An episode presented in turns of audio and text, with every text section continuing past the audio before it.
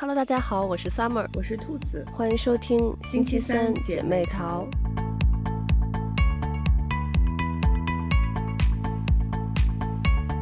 这周我们看了一个最近特别火的日剧，叫《重启人生》。嗯，这个剧呢，虽然现在刚四月份，但是就我觉得这个剧已经可以排到今年的应该是三大神剧之一了。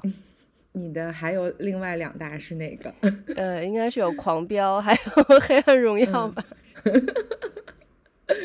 嗯，可以可以，我非常认同。嗯 就是在你和我说，呃，重启人生之前，嗯，我们有朋友也推荐过，然后，但我当时就是，嗯、呃，就光看到“重启人生”四个字就，就就觉得还好，就好像看这个名字没有非常的，就是勾起我的欲望。然后后来他说这个剧就是在豆瓣评分特别高嘛，我说嗯，我说这么高？对，我也是，就这个剧，我刚开始看名字的时候，我想说。啊，应该就就可能是那种悬疑呀，或者是就你看重启，你就会想到最近那个呃前段时间那个财阀家的小儿子嘛，就觉得是那种类型的。然后，但是也是是看很多人都推荐，然后在豆瓣上的评分好像是九点四吧，我记得是，反正九点多分。然后我想说，哎，那就看一下。然后结果。果然很好看，对，没错，就是这部剧，嗯，因为就我没有事先去做任何的搜索哈、啊，就直接就开始看了，嗯，所以就没有任何就是背景介绍，嗯、就直接扑进去了。然后刚开始看第一集的时候，嗯、就觉得说，就果然是很典型的，就是呃日剧，就就是。咱们去年因为读那个、嗯、呃日系作家的书，也会觉得说，就是看他们的书，感觉像在看日记，就是那种很日常，然后也还有一点点小小的琐碎。嗯、然后我觉得这个日剧也是，就尤其是第一集就特别的日常，就感觉好像就是发生在我们周围的事儿，而且它有很多。小细节就是勾起了我的回忆。我记得咱俩还发微信聊这个事儿，比如拍那个大头贴，就是对，咱们上初中的时候就也是肯定会去拍这个的。嗯、对，因为就是这个剧里头的主人公跟咱们也是同一个年龄段的嘛。然后，嗯，包括咱们之前说那个《请回答一九八八》，那里面就是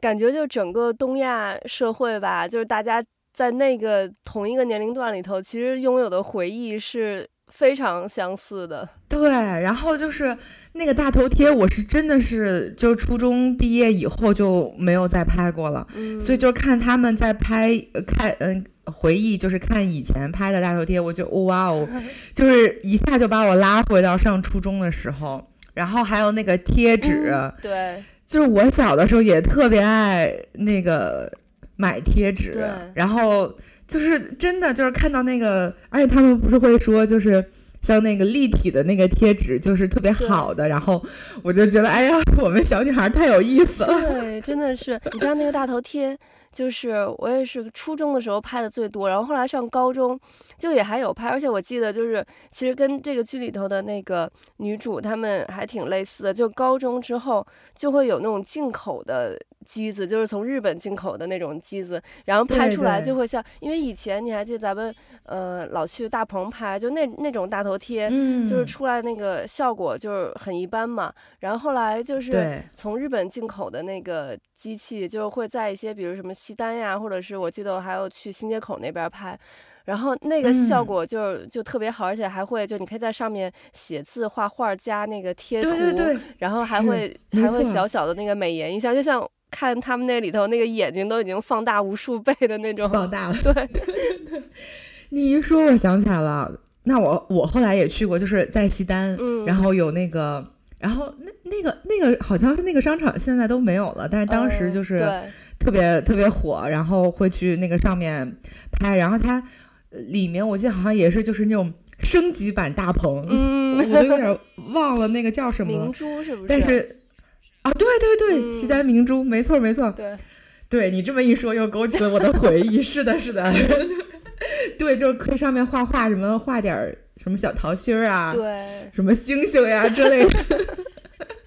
对，然后还有那个。他们呃幼儿园的时候，他们就都在讨论那个美少女战士，然后每个人都想、嗯、都想变成水冰月。对，然后就就咱就是美少女战士也是咱们那一代女生的回忆。没错。然后那会儿就是我记得我那个铅笔盒都是水冰月的，嗯、然后就是买那个里面的笔，嗯、然后也是那个美少女战士的，对，可有意思了。而且真的就是那个美少女战士里头有五个人吧，嗯、但是每个人就都想最喜欢水冰月，都想变成水冰月。对，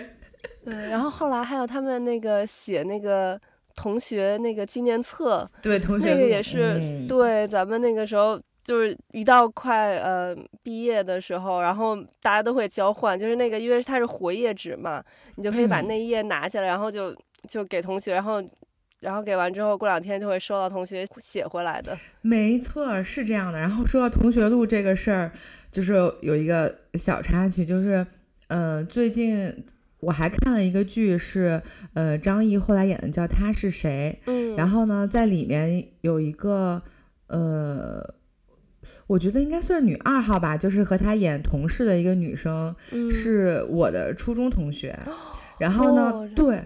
对，然后我看到这个剧的时候，就是因为之前我也看过她演别的剧，然后但是这回看到她演这个剧的时候。又正好，因为我们又在看这个重启人生，不是说到同学录吗？嗯，然后我就忽然想起来，他初中的时候给我写同学录，嗯、然后就是写他当时自己最喜欢的明星是谁什么什么的。嗯，我就突然看这个重启人生的时候就想起来了，你知道吗？我就觉得这个很神奇。嗯，对，嗯，哦，我觉得同学录真的是就是。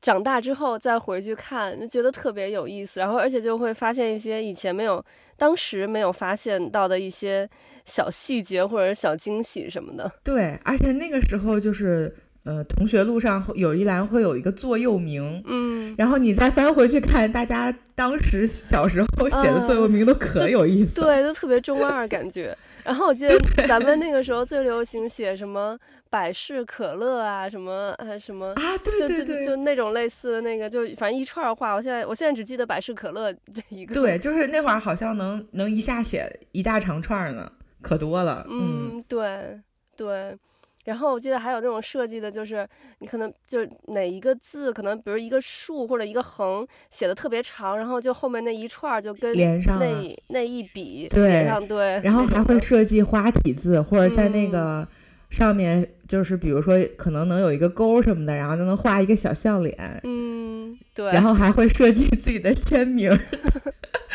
咱们那会儿可太逗了。对，我是后来就长大之后再看同学录，就还有发现，其实就有同学在我那个同学录上有跟我表白，但是我原来就是当年完全没有发现，然后就这么错过了几十年。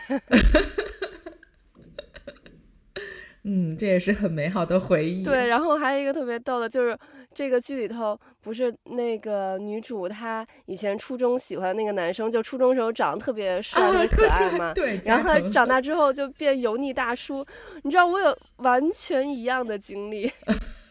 就我小学的时候。我有一个男生，然后就真的就跟那个剧里头那个男孩长得还挺像的，就是大眼睛、双眼双眼皮，然后就是那种小正太的那种、嗯、那种长相。嗯、然后小学的时候，就是他还会专门就是有一个呃，就只有他叫的我的专属的一个外号，嗯，就是他给我起的，但别人不会这么叫我，只有他会这么叫我。然后那个时候运动会什么的，我跑步，然后他还会就是叫我那个专专属的外号，然后给我加油。然后后来。呃，因为小学同毕业之后，就那个时候小学大家也没有那个手机呀、啊、什么的，好像小学有写纪念册吗？有点忘记了。反正一般小学毕业不就大家不太会联系了嘛。嗯。直到上大学，我们就是又一次小学聚会，就是小学毕业之后的第一次小学聚会。啊、然后我当时就还挺期待看到我那个同学就变成什么样子的，嗯、因为他小时候真的就是小正太的那种长相。嗯、然后结果。一见面，真的就跟那个剧里头那个人一样。哦、我的天哪！哦天哪，吓死我了！希望他不要听到这一期的播客。对对对，我觉得他应该不会听到，因为反正他也不知道他是谁吧。然后真的是对我冲击相当大。然后看到这个剧，又突然想起来了那一幕。嗯，是。就本来你知道聚会之前，我还想着，哎呀，就是那没准重新就是联系上呀，然后可能还能有进一步的发展。然后我看到他那样，然后就都跟他就可能只是敷衍的打了一个招呼，然后就没有后续了。希望每一个帅气的小正太长大之后依然帅气。对，不要变油腻，拜托。真的，我觉得嗯，很很怕中年男人和油腻两个字挂钩。哦，真的，但是那个剧就是演那个的演员，他本身以前也是好像一个组合里头的，就是他以前年轻的时候也是帅的，嗯、是那种男团那样的，嗯、然后 就感觉他在演他自己本人。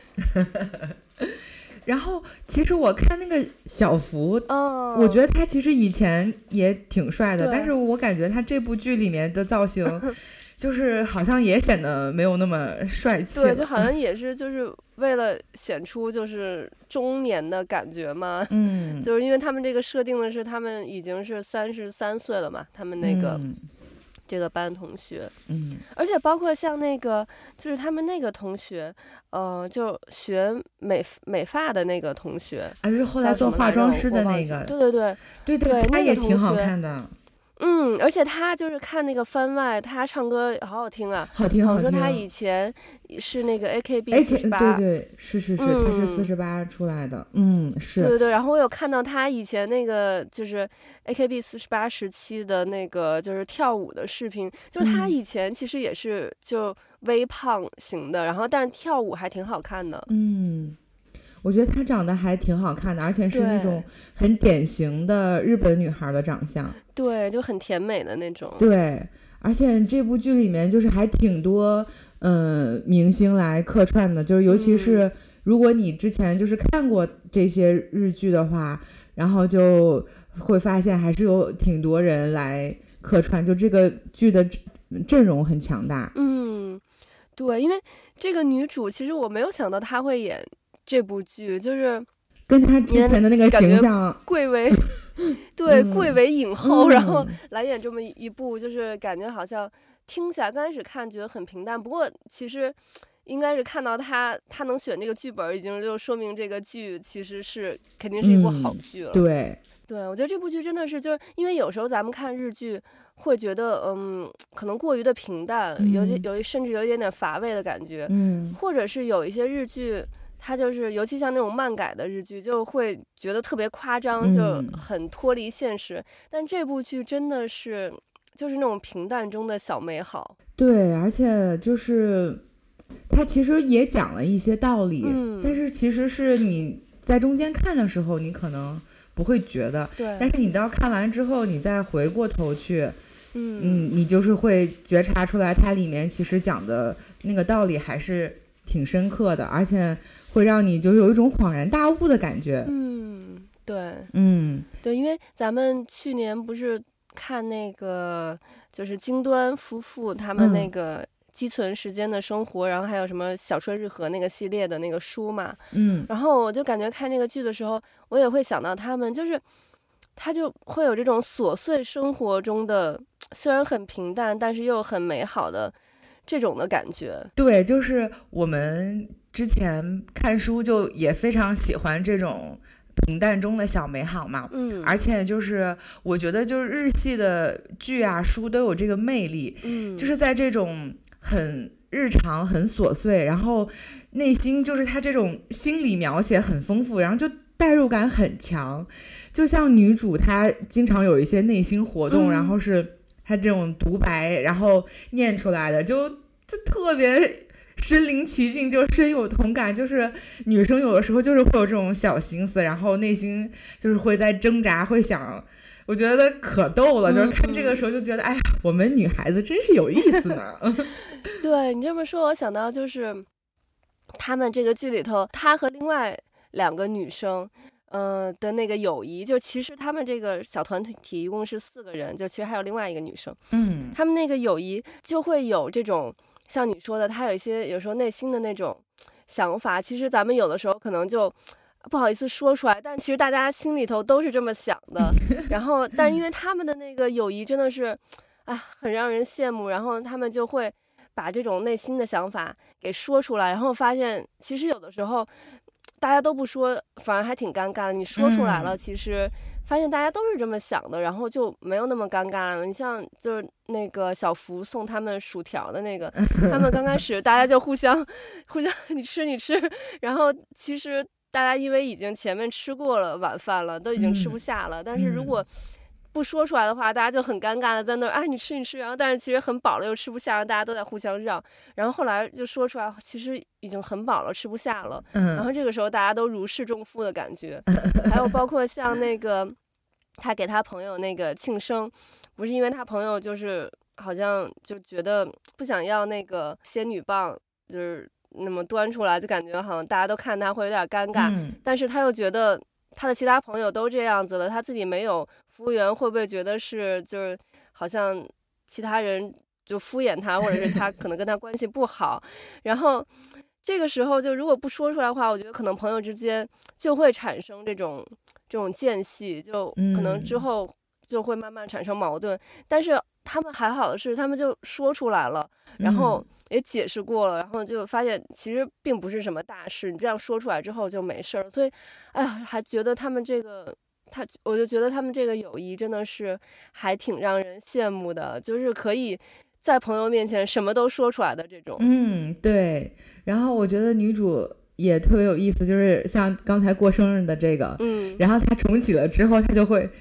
他特着急，然后一口气就说啊，我已经跟服务员说过了，然后就是没有这个怎么怎么样，然后就嗯，就是特别特别逗。然后包括他就是就是虽然嗯体验了不同的工作，但他仍然还要回到那个时间线。去去救其他的人嘛，嗯、然后做任务什么的，然后他那个时候也有很多内心戏，比如就说，哎呀，我这个已经吃了这么多了，但是他人还没有来，然后我现在又要又要又要吃，然后他就很多内心活动，包括他，呃，什么有时候就是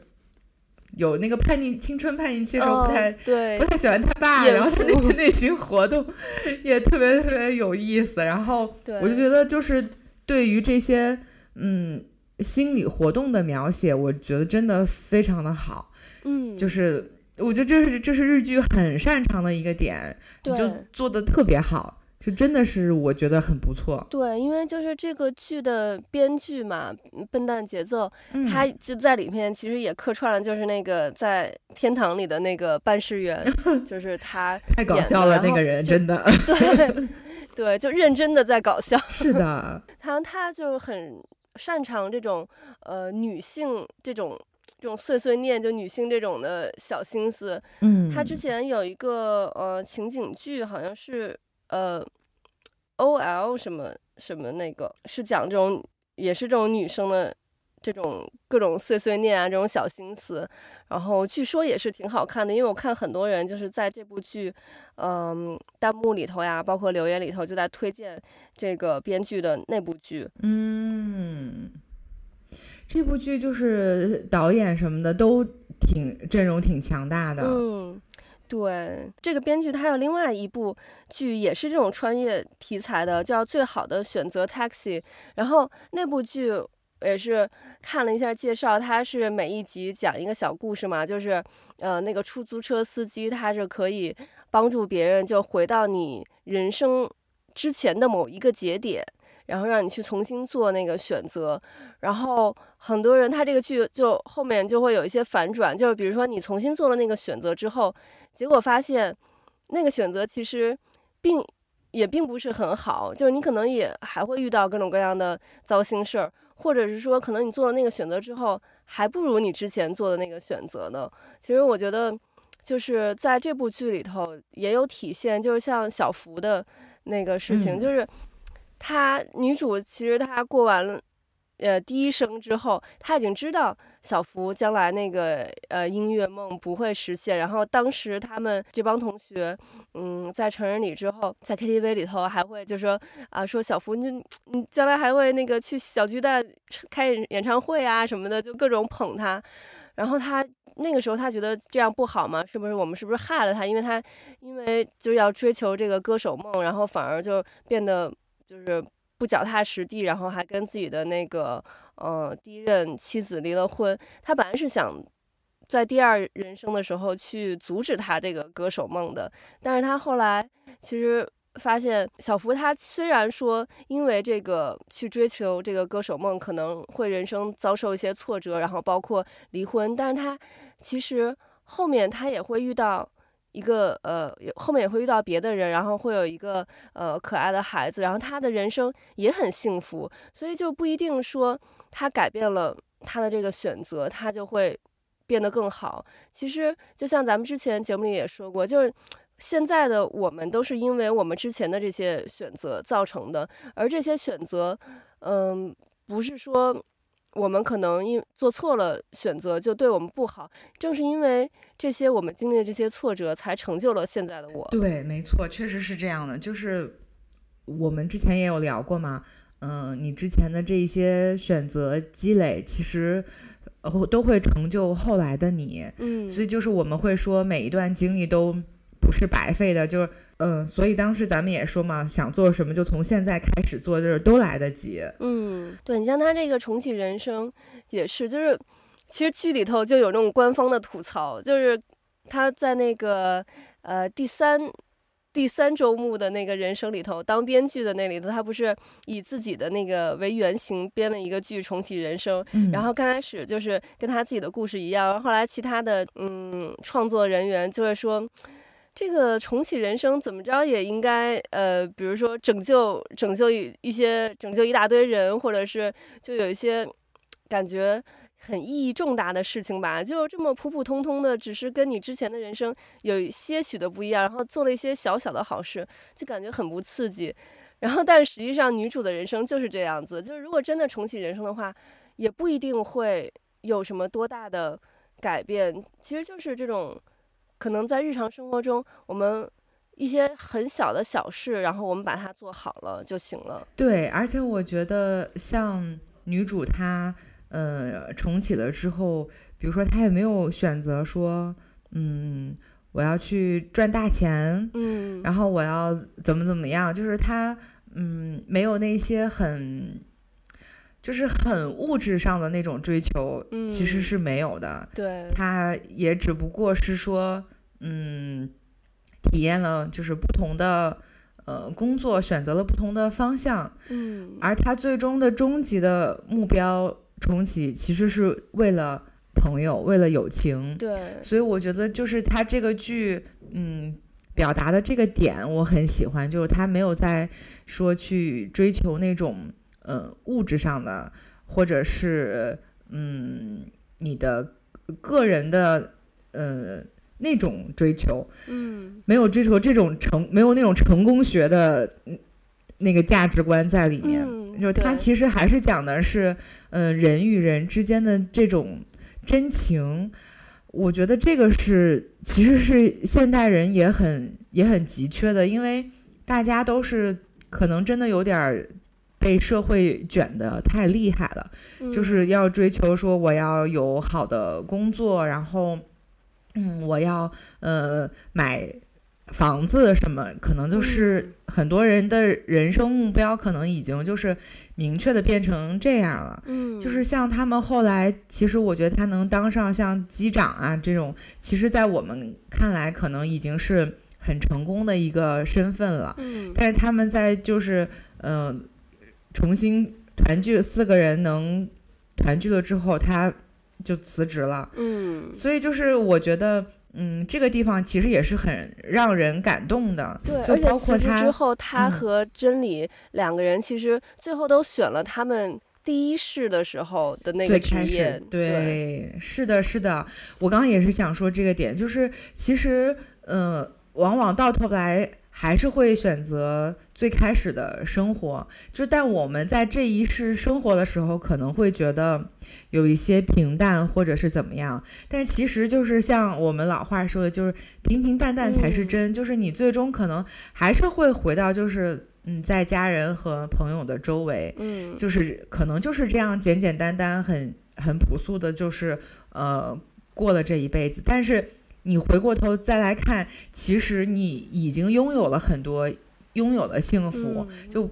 没有必要，或者说不一定非要去追求那一些东西，你才能获得这样的幸福，其实你已经在这种很平静的幸福当中了。嗯、所以我觉得，就是他这样的重启，也是想说明这个这个事儿哈。嗯、我就觉得这个其实看起来也是，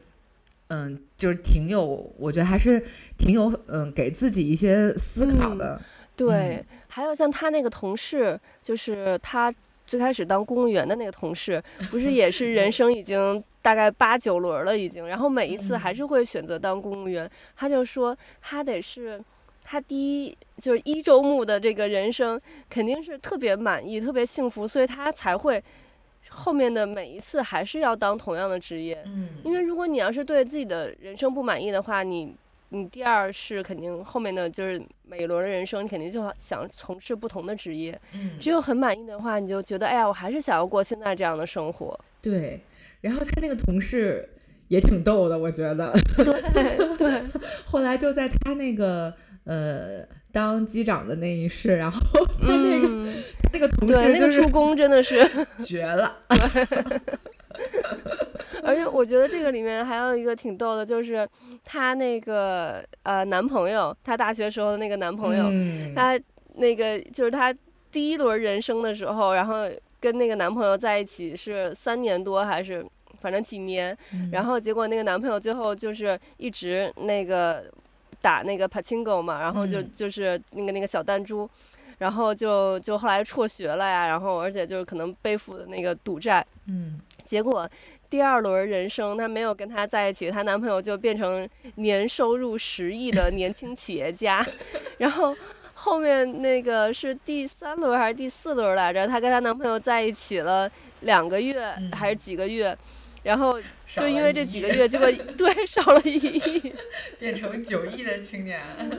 对，然后而且他那个后面那个，他当医学生那个，他研究那个论文，然后他在对在在下一轮之后发现没有他，然后那个论文发表的更早了。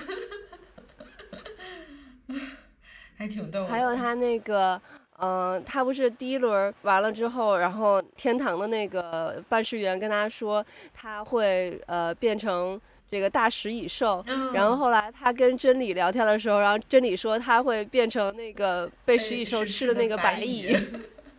然后他就不好意思说自己是。对，我觉得这块还挺搞笑，而且后来真理就是发现他每回那个就是要。变回轮回要要变的那个东西，后来还有海蟑螂什么的，就感觉都不是很好，就稍稍好了那么一点点。嗯，然后这个他刚开始不是也说，就是你后面就是轮回的次数，然后还有什么，其实跟你第一轮人生的这个有关系嘛。嗯，然后这里面演不是真理第一轮人生，就后面好像也就有点变成那种不良少女的那个样子。嗯，然后我就在想，是不是跟这个有关系？嗯，对，不过他那个里头就是其实也就挺有那种哲学思考的。他就是说，你像我们就是想要下转世都会想要变成人嘛，嗯、然后但他说其实不是说所有东西都想变成人。你像那些小动物，他们就就所有人不是所有人，所有的物种他们都想变成还是自己的那个物种。嗯、他说包括蟑螂，下一世可能他也想变成蟑螂，他可能反而要转世为人，他可能也不愿意呢。嗯。对，是这个样子的，所以就是那个女主在转世之后，就总想着要积德，然后可以呃转为人，然后他每一世的时候就就因为前几次他都还是没成功嘛，都还是变成动物，所以他在下一世的时候就又会更努力，嗯，嗯，但是到了最后的时候，其实他就是明白过来了，我就。嗯，不是为了要积德，因为到最后就是最后一世的时候，呃，会告诉他嘛，他知道自己是最后一次了，嗯、所以他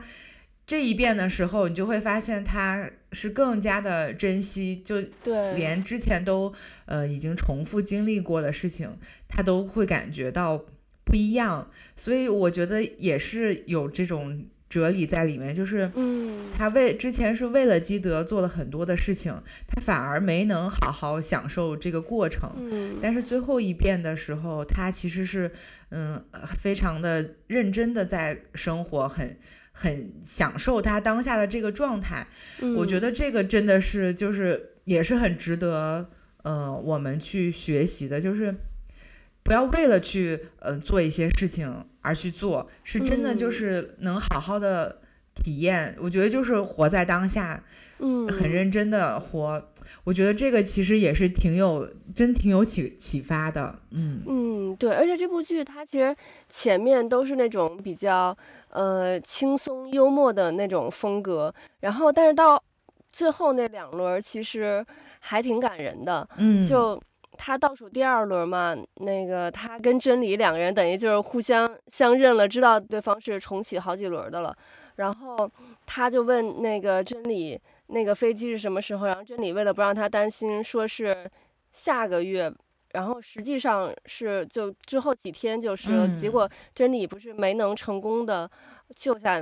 那个那两个同学，就那个飞机最后还是失事了，等于他的那个女主的这三个好朋友就都失事了。嗯、然后那个他就重新走他们经常走的那个桥洞的那块儿，就还挺感人的。嗯、然后后来他那个去世，等于他那一轮完了之后，他就可以转世成人了。对。但是他是为了他那三个朋友，他就是放弃了自己转世成人的机会，又重新再去。重新体验一轮人生，重启了一轮人生。其实他也不知道自己到底会转世成什么，但是他已经不在乎了。他就是是想好好的和他这个朋友去共度完这个人生。对，而且他和真理就是在是幼儿园还是小学，就是再次相遇的时候，然后他们比了那个手势。嗯、哇，我当时真的好感动，因为之前。他们两个人在上一世的时候还说：“哎呀，说我冲你比这个手势觉得很奇怪。”嗯，但是到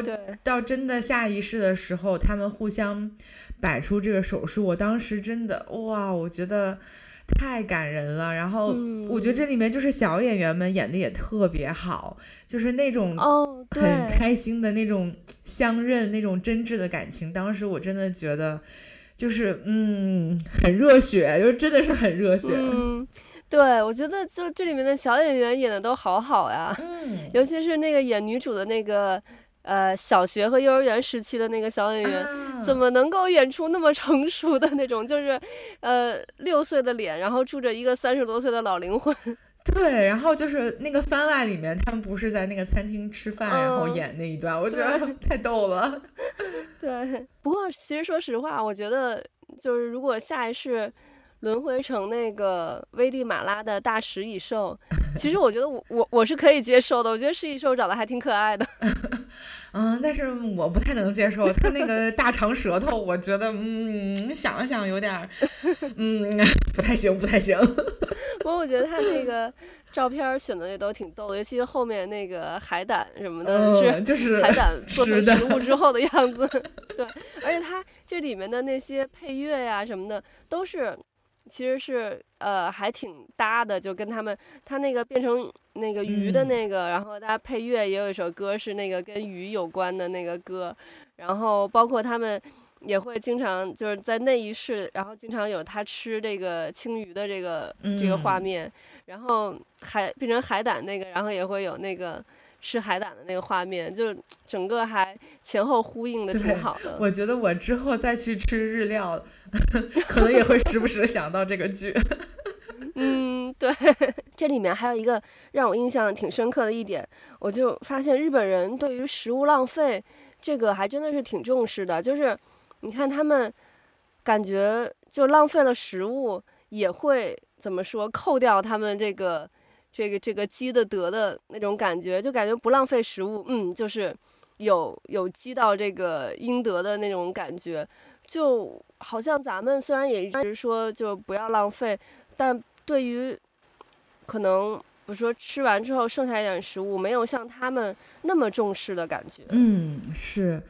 嗯，不过现在国内就是也是。呃，这几年都在倡导这个光盘行动呀，嗯，然后就是呃，就吃多少拿多少啊，就是也开始在呃大力的推行这个了，所以我觉得也是越来越好了，嗯嗯，对，还有一个点就是他那个老师把他那个 Game Boy 给没收之后，然后呃，他不是。多年之后，在地铁上帮他老师就解决了那个误会，然后他老师把那个还回来，他发现其实老师已经已经把他那个对通关了，通关了。其实就现在想起来，就是咱们以前小时候都觉得老师是特别神圣、特别就是遥不可及的那么一个职业，但咱们现在作为成年人，就甚至有咱们的同学也都有当老师了，然后。就发现其实老师也只是一个普通人而已。对，是的，就他这个剧里面的小细节都很很有很好。嗯，他其实是站在了每一个人的角度来说这个叙事。嗯，就是你你坐坐在学生的角度，你会发现老师有让你很不喜欢的点。嗯，但是等你站在一个。呃，是客旁观者的身份，你再去看从老师的角度来看问题，就是他其实也有他自己的困难和难题，嗯，所以他其实帮他解决了那个呃地铁上的误会了之后，对他对这个老师来说，其实是一个非常非常重要的点，嗯，所以就就这个剧很有意思的就是，他让你从一个类似上帝视角，然后去看到了每一个人。背后的生活，然后也看到了他的困境，然后他的善良，他的好的点，所以就其实每一个人都是有很可爱的地方的，嗯、只是因为我们和他的交集的这种身份或者说场景不一样，我们只能看到他其中的一面。对，嗯，所以我觉得就是这个剧，它其实有很大的魅力在里面。我觉得也是为什么。大家会觉得它很好看，呃，感觉好像看起来就是哦，很日常，嗯、很琐碎，好像没有什么剧情呀。但是为什么这么受欢迎呢？我觉得就是因为它里面这些细节的点做的特别的好，很到位。我觉得这个剧就是设计还挺巧妙的是，是就是。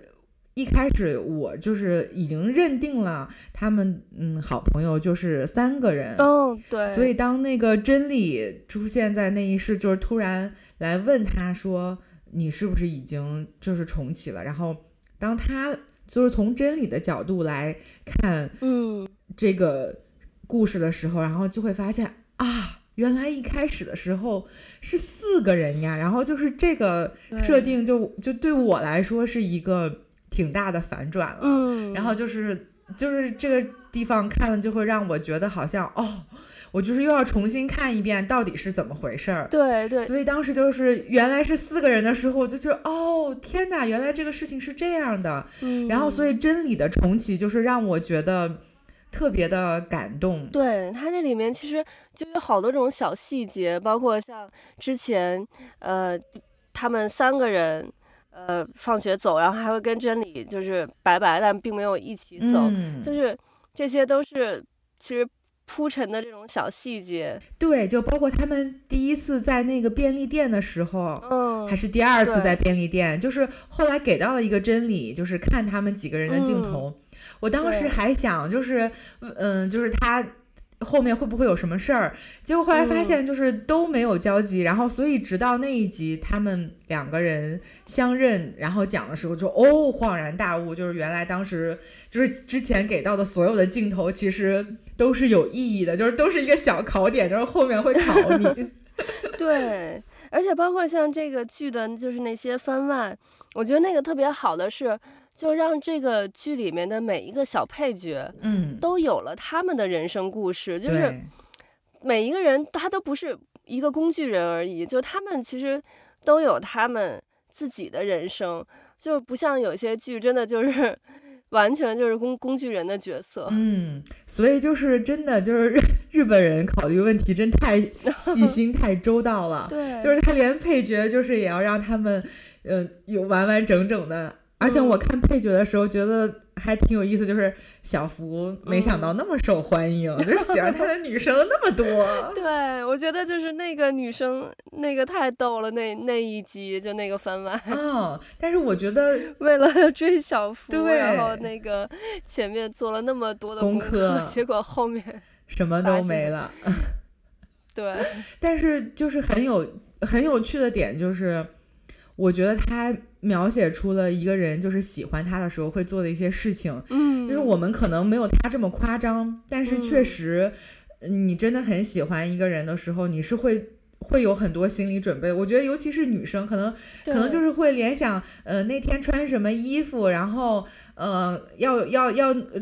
背什么或者带什么，就可能这些小细节，嗯，可能比如说男生根本都。不太会注意到的。嗯，但是女生可能就是会想很多，就是我要那一天我要怎么怎么样呀，我要跟他说什么呀，就是。女生就是会容易想想的多一些，然后准备的多一些。我就觉得他把这种女生的小心思，就是刻画的非常的细致，就是就会感觉好像看到自己或者看到周围的影子。没错，就觉得很很妙，这个感觉真的很妙。对。然后，但是他又有很强大的戏剧冲突，就是他准备了这么多，结果最后一个也没有用上。就他，尤其是当那个。福将就是唱了他想唱的那一首歌之后，然后他那个内心的心理活动，我就觉得哇、哦，天哪，就是，就是每个人，我觉得都可能遇到这样的事情，就也许不是追求对象，比如说可能是呃找工作，嗯、或者是你要你要去跟别人交往，然后你突然发现，哎呀，就是别人做了你想做的事情，就是那种感觉，嗯、我就觉得他真的把很多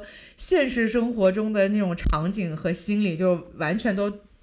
容纳到这一个剧里面了，而且还是在一个番外中，我就觉得这个太牛了。对，就真的很花心思。你像，嗯，他那里面就是，嗯，他为了研究，就想跟小福有共同的话题，然后去研究他的那个纪念册里头写的那些东西。嗯，我觉得那个真的是，就感觉大部分的女生都会这样做，就像。咱们以前就也会有喜欢的男生写回来的那个纪念册，然后他们就就会看他上面写的每一项都仔细的研究，呃、嗯，喜欢听什么歌，喜欢看什么电影，然后自己就赶快回去去补那个电影，补那个歌，没错，然后就为了跟喜欢的男生好像。能有一些共同语言，这样对，我觉得可能男生写的时候都没有想这么多，但咱们 看的时候，就随便，嗯，对，就并不是他真的那么喜欢的那个歌或电影，就随便写了一个可能最近听到了一个歌或电影，嗯，是的。然后但是喜欢他的人真的就把那个就当成了一个。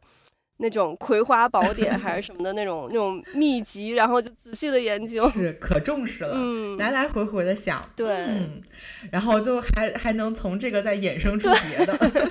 对，就会把这个剧演那个剧的所有的那些演员的其他所有剧都再看一遍，嗯，真的，嗯，对，而且这里这个剧里面的好多他们就在 KTV 里唱那些歌，也都是咱们年轻的时候就是会听的那个歌，对，而且就是你知道。女主在家里看的那个漫画是娜娜，然后她后来也放了娜娜的歌。哦，对，因为我上学的时候我最爱就是娜娜，然后我当时看她，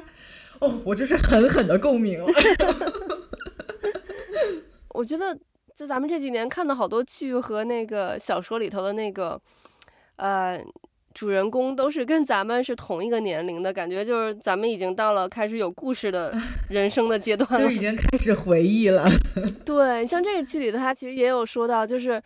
年龄。的或者说生命的这个时间是相对的，你在五岁的时候，一年就占了你人生当中的五分之一，所以你就会觉得一年过得很慢。嗯，然后这一年里头有很多东西，但是像等你五十岁的时候，一年只占了你人生当中的五十分之一，你就会觉得时间过得很快。所以他们也会就说觉得好像越长大，觉得时间过得越快。是，我觉得是这个样子，就是确实，而且他们剧里面也说，就好像嗯三十岁之后会觉得时间过得特别快。嗯，我就是非常有这个感觉，然后所以他后来说了这个时间的这个理论之后，我觉得嗯很有道理。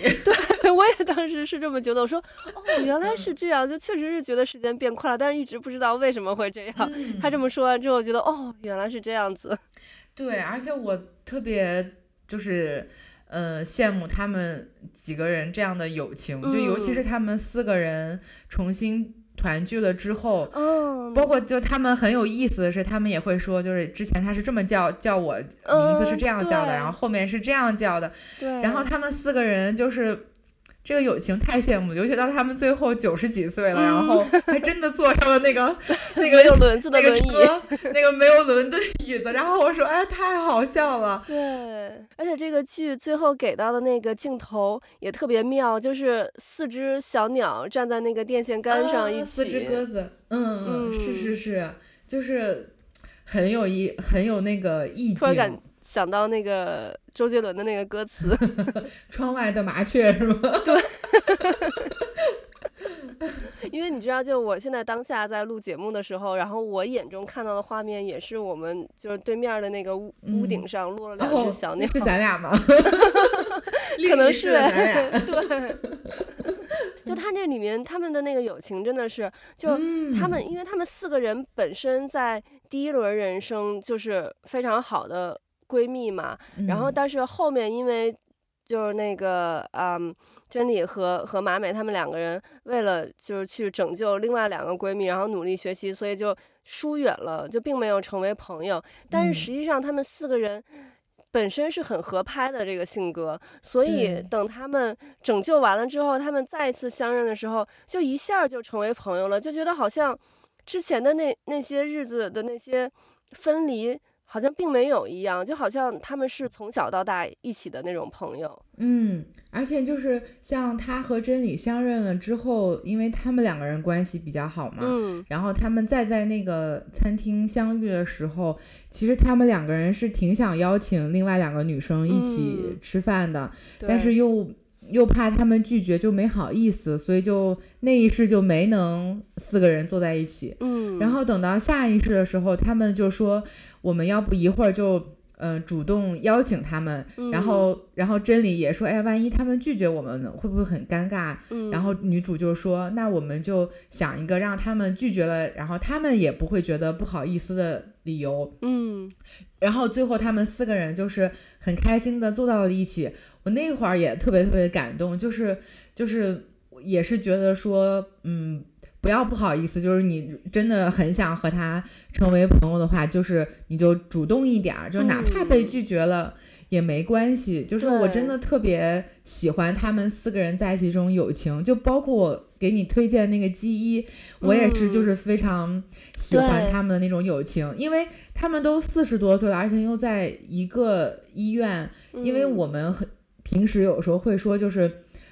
同事之间其实是比较比较难有真的朋友，但是他们就是一路从大学，然后到嗯、呃、人生工作之后那么多年，四个人还在一起，所以我就真的特别特别羡慕这样子的友情。嗯嗯，对，因为他们这个剧，呃，后来他们要拯救。拯救那个飞机的时候，好像也是，嗯，大概四四十岁，而且他们这个里面在第一世啊，不是第一世，在第几世，就是反正呃，女主她自己去东京生活的那一世，好像是。嗯，第三世吧，就她当那个编剧的那一世，然后她那两个朋友，就那一世她还跟那两个是好朋友嘛，嗯，然后那两个人就跑到东京去，然后去跟他一起聊天，然后那个喝酒、吃小零食什么的。结果过了两周，然后又去了，然后他还会说你们是不是来的太频繁了？然后那两个说不频繁啊什么的。我觉得就这种不怕麻烦朋友的这种友情，就是。真的是很让人羡慕，就是已经到了一个境界了。就是有，因为有的时候朋友之间可能还还怕说，哎呦会不会太麻烦你了，嗯，然后好像就会影响我们的友情。但是他们已经就是好到我根本就就不怕麻烦你，我没，然后就我没事儿我就睡在你们家，就是那个地上打个地铺就就行了。嗯，然后包括像那个。他们小时候换那个贴纸也是，就真的朋友之间，其实就是我就是要用各种谈判的技巧，用各种小心思，然 后换到我最想要的那个。然后，但是他们呃后来不是那么亲密的朋友的时候，他们就会很客气，就是哦，我给你一个你想要的那个特别好的贴纸，但是我因为跟你不是那么熟，那我就要一个普通的，因为我不好意思去跟你好像就感觉好像是呃欠了人情这样子，所以感觉只有真的朋友才会。就是没有那种不好意思，就我想要什么 我就直接说出来那样。对对对，所以他们后来就是只问他要了一颗普通的小星星的时候，嗯、女主还很失落，就说啊，他在跟我客气，就是这种感觉。对，啊，是，所以我觉得女生之间的友情可有意思了。我觉得如果男生要是能，呃，愿意就是花一点时间沉得下心来看这部剧，嗯、你会更了解女人。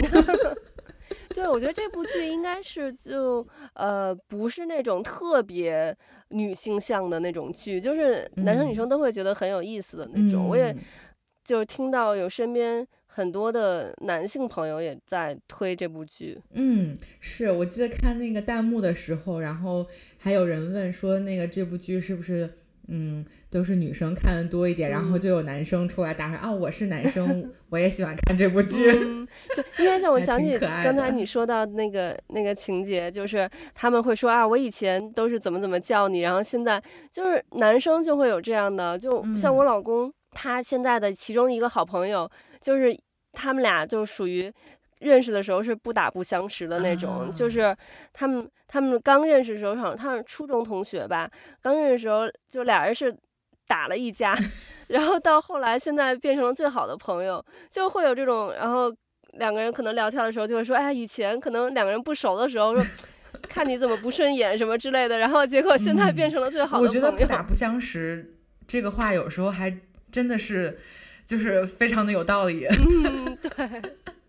就我忽然又想起来范玮琪他们当时唱的那个歌，就是一个像夏天，嗯、一个像秋天嘛。对。也是歌词也说，就是一开始见面说看你好像不太顺眼，